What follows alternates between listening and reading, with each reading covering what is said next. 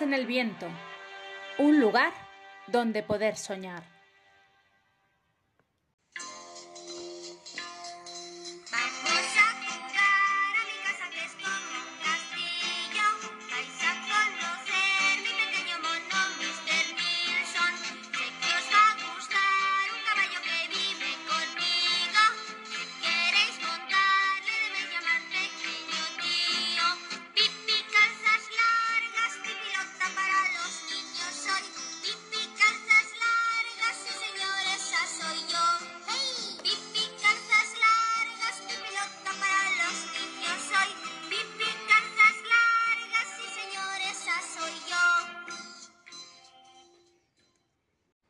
Bienvenidos al noveno capítulo del libro Pipi Calzas Largas, escrito por Astrid Lindgren.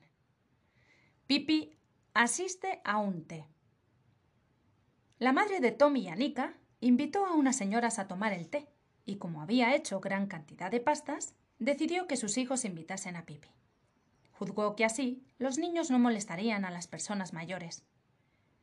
Los dos hermanitos creyeron enloquecer de alegría al saberlo, y Tommy fue enseguida a decírselo a Pipi.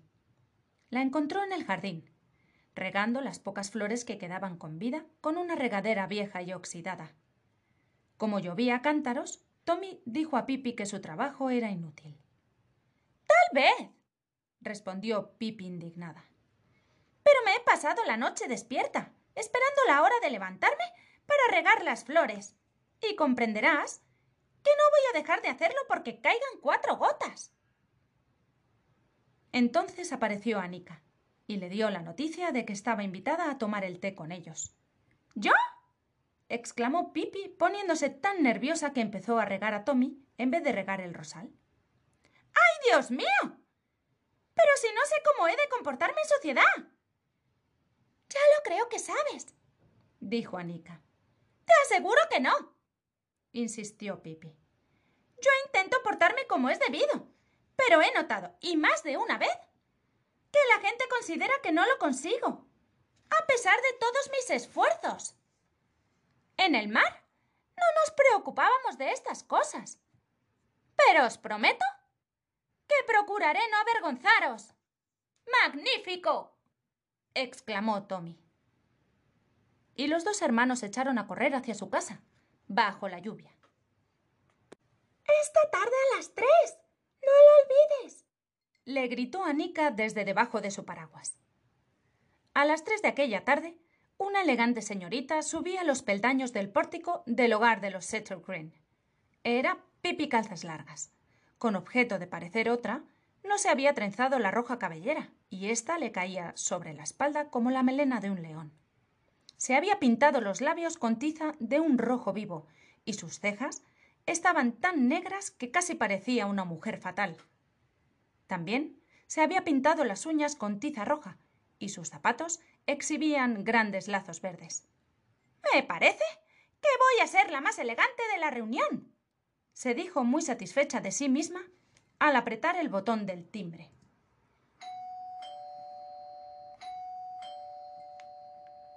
Tres distinguidas señoras, además de Anika, Tommy y su madre, se hallaban en el salón.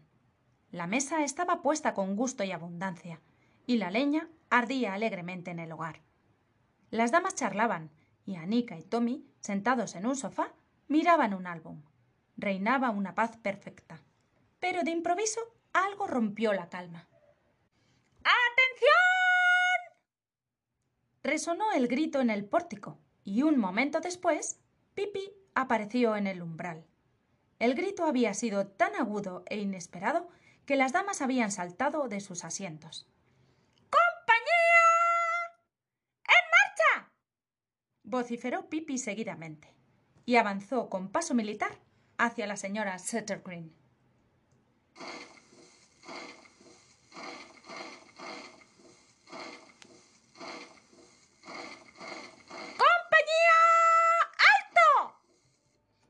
Y Pipi se detuvo.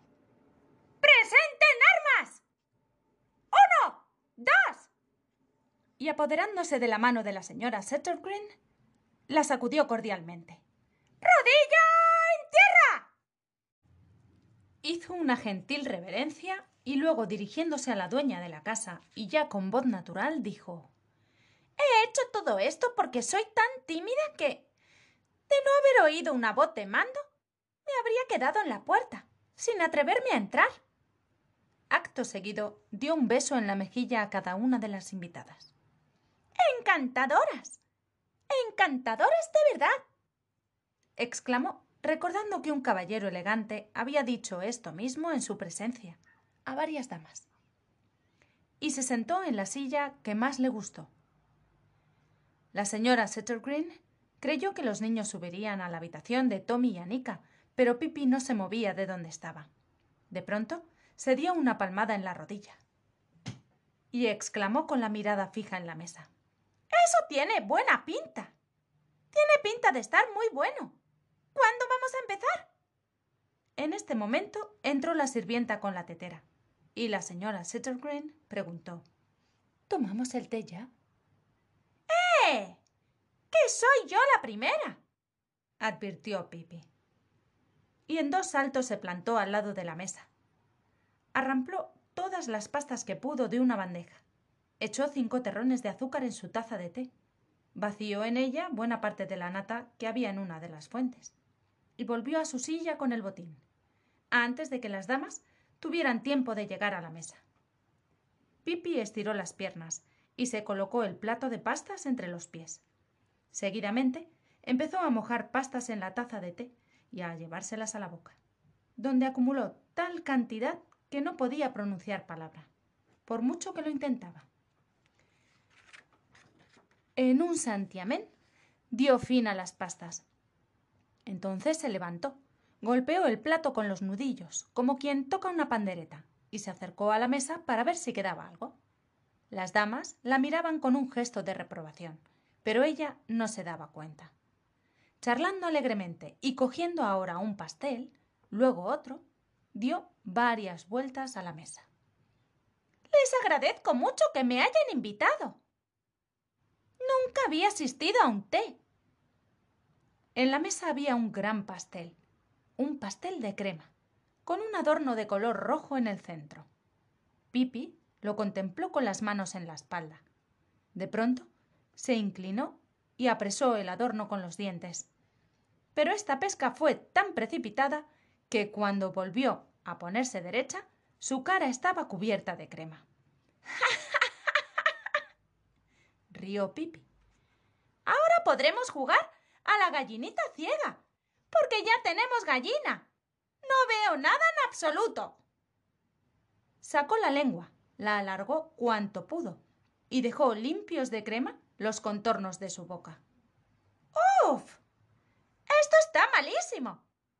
exclamó. Sin duda, el pastel se ha echado a perder.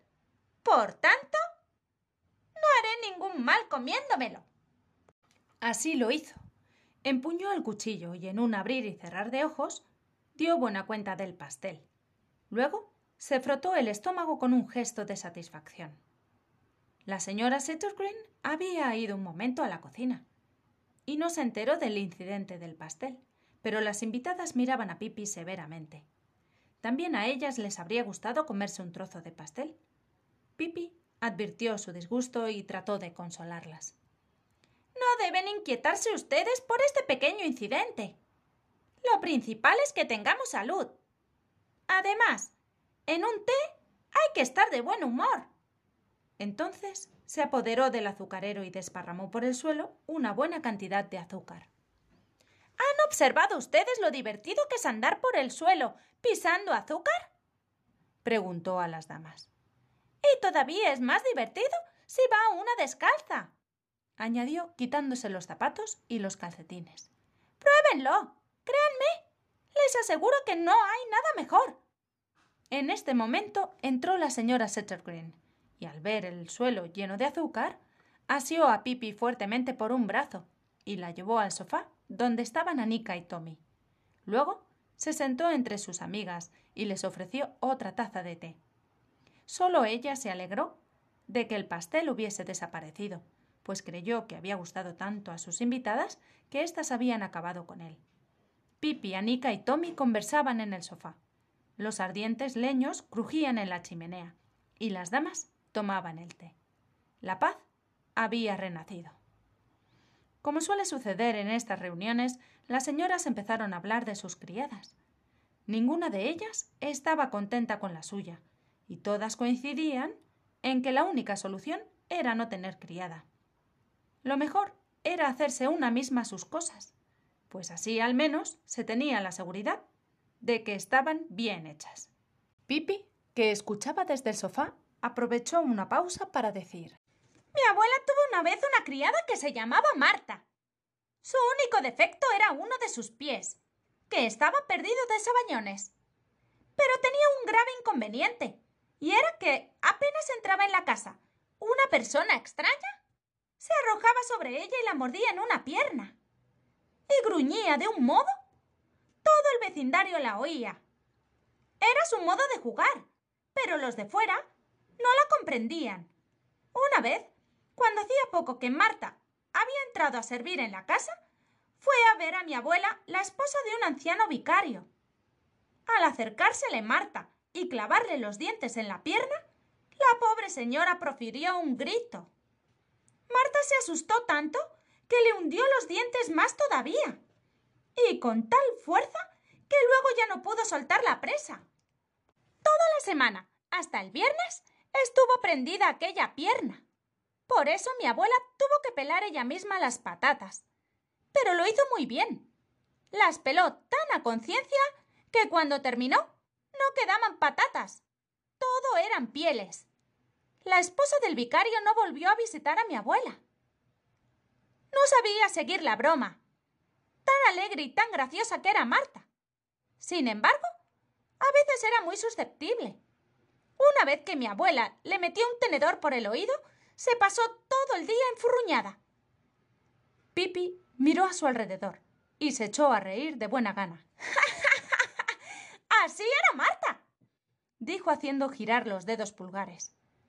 Las damas simularon no haberla oído y continuaron su charla. Si Rosa al menos fuera limpia, dijo la señora Berben. Seguramente me quedaría con ella, pero es tan sucia.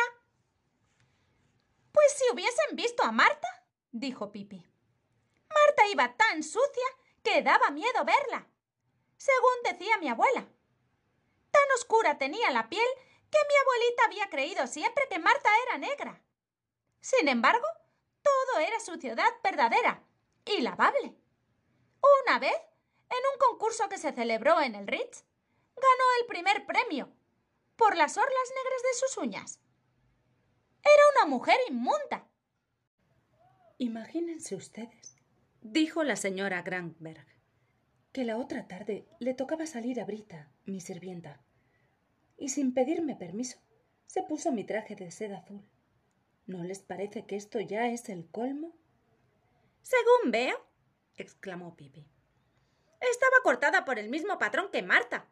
Mi abuela tenía una blusa de color de rosa, que le gustaba horrores. Y esto era lo malo. También le gustaba a Marta. Todas las mañanas mi abuela y Marta discutían, porque las dos querían ponérsela. Al fin, acordaron llevarla un día una y otro día la otra. Pero esto no impidió que a veces Marta volviese a las andadas. Y cuando no le correspondía ponérsela, dijese a mi abuela Le advierto que si no me pongo hoy la blusa rosa, no habrá puré de nabos. Y claro, ¿qué iba a hacer mi abuela? El puré de nabos era su plato favorito. Total, que Marta se ponía la blusa rosa, y una vez que se la había puesto, se iba a la cocina como una gatita dócil, y empezaba a batir el puré de nabos con tal ardor que salpicaba las paredes. Tras un breve silencio, la señora Alexanderson dijo No puedo asegurarlo, pero tengo más de un motivo para sospechar que mi sirvienta Hilda es una ladrona. Me han desaparecido muchas cosas. Pues Marta, comenzó a decir Pipi, pero la señora Settergreen no le dejó continuar. Niños, marchaos arriba inmediatamente, ordenó. Es que yo, dijo Pipi. Iba a contar que Marta robaba también. Robaba como una urraca. Solía levantarse a medianoche y robar una o dos cosas. Si no lo hacía, No podía dormir. Una vez escamoteó el piano de mi abuela y lo metió en el cajón de arriba de la mesa de escribir. Mi abuela aseguraba que tenía unas manos muy hábiles. Anika y Tommy cogieron a Pipi cada uno por un brazo y se la llevaron escaleras arriba. Las damas tomaron otra taza de té y la señora Settergreen dijo Yo no me quejaría de mi sirvienta si no rompiese tantas piezas de porcelana. En ese momento, una cabeza pelirroja apareció en lo alto de la escalera y dijo Estoy segura de que están preguntándose ustedes si Marta rompía muchas piezas de porcelana. Pues sí, las rompía montones. Había señalado un día de la semana para estos destrozos. Los martes, según decía mi abuela. Los martes a las cinco de la mañana ya se oía aquel demonio rompiendo piezas de porcelana en la cocina.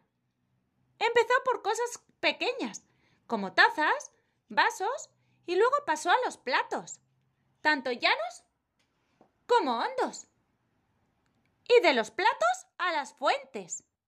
Había tal estrépito toda la mañana que en la cocina no se podía sufrir. Así lo decía mi abuela. Y por la tarde, si tenía algún rato libre, se iba al saloncito martillo en mano y destrozaba los platos de la India que adornaban la pared. La paciencia de la señora Settergreen había llegado a su término. Subió corriendo las escaleras, entró en el cuarto de los niños y dijo a Pipi, que en aquel momento estaba enseñando a Tommy a ponerse cabeza abajo. Te agradeceré que no vengas más. Tu conducta ha sido incalificable. Pipi la miró sorprendida. Los ojos se le llenaron de lágrimas. Tiene usted razón. No sé cómo debo portarme con la gente. Es inútil que intente aprenderlo. Nunca lo conseguiré. Debí quedarme en el mar. Hizo una reverencia a la señora Settergreen, dijo adiós a Tommy y Annika, y bajó lentamente la escalera.